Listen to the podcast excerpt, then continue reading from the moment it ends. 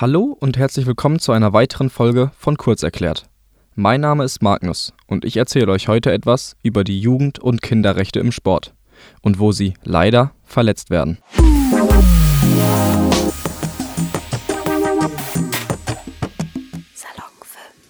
Wie alle anderen Menschen auch, haben Kinder und Jugendliche Rechte, die nicht verletzt werden dürfen. Diese Rechte sind im Grundgesetz verankert und besagen zum Beispiel, alle Menschen, egal welcher Herkunft, Religion oder Geschlecht, sollen gleich behandelt werden.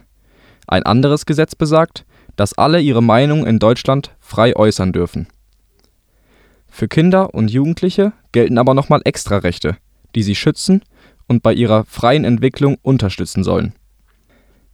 Diese Rechte wurden von den Vereinten Nationen beschlossen.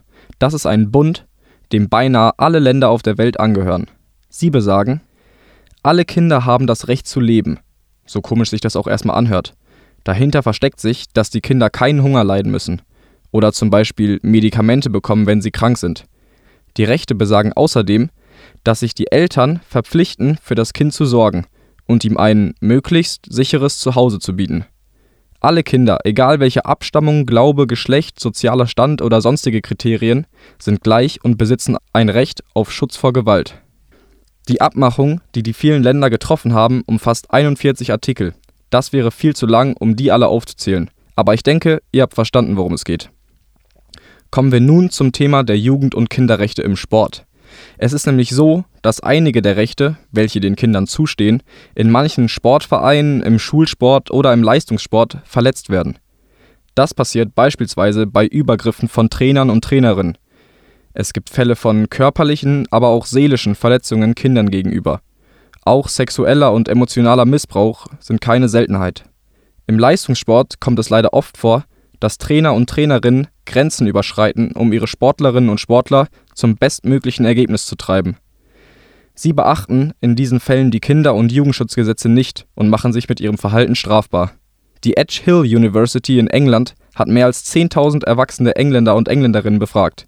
44 Prozent von ihnen gaben an, als Kind körperliche Gewalt im Sport erlebt zu haben. Eine Athletin aus Halle behauptet, zwei ihrer Betreuerinnen hätten sie geschlagen und beleidigt, ihr Essen entzogen und Medikamente verabreicht. Dabei sind Trainer und Trainerinnen sowie Betreuer und Betreuerinnen eigentlich Vertrauens- und Vorbildpersonen für die Kinder.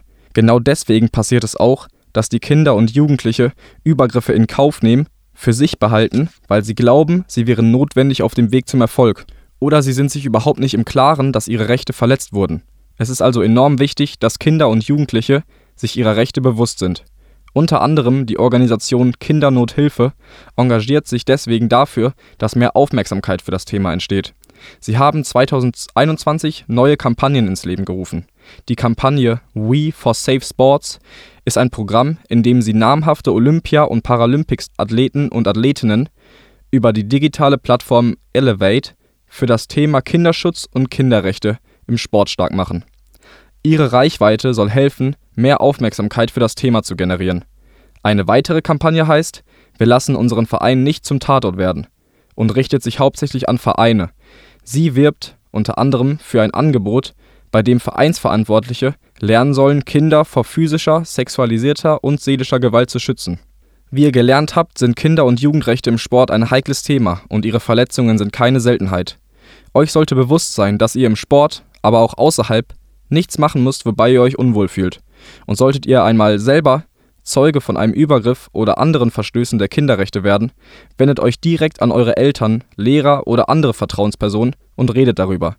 Kinder sollten auf keinen Fall alleine mit einer solchen Situation umgehen müssen. Ich hoffe, ihr habt etwas über Kinderrechte gelernt und könnt etwas für eure Zukunft mitnehmen. Hiermit verabschiede ich mich von euch. Passt auf euch auf und bis zum nächsten Mal bei Salon 5. Ciao.